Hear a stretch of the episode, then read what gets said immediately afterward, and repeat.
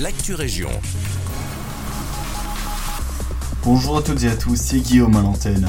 Un important incendie a ravagé hier après-midi un hangar situé à la limite entre Aupin, Bois-Seigneur-Isaac et Ytre. Il n'y a pas eu de blessés, mais les dégâts sont importants. Les pompiers Brabançon-Wallon des postes de Braine-l'Alleud, Nivelles et Tubize sont intervenus. L'incendie s'est déclaré à proximité de la rue Bonner, en face du gîte du Jardin des Saules. À Genappe, le projet d'implantation d'une infrastructure dédiée au tennis revient sur la table et est mis à l'enquête sur un terrain appartenant au CPAS. Il ne s'agit pas d'une demande de permis, mais d'une demande d'avis sur un avant-projet pour sonder l'opinion publique. L'enquête est en cours et le collège communal ne prendra pas position publiquement tant qu'elle n'est pas clôturée. L'enseigne sportdirect.com ferme définitivement ses portes à Waterloo.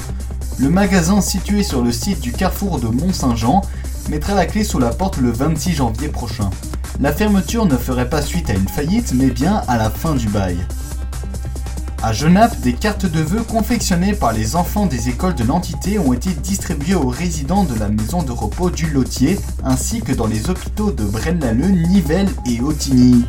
Cette action réalisée dans le cadre du projet lancé par le gouverneur du Brabant Wallon, Gilles Mailleux, est très sobrement nommé On pense à vous.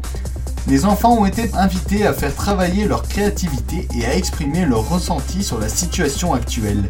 L'objectif était ainsi d'impliquer les écoliers dans un élan de solidarité générale tout en dessinant un sourire sur le visage de ceux qui n'ont pas pu passer le réveillon avec leur famille. C'est tout pour l'actu région. Je vous souhaite une bonne journée.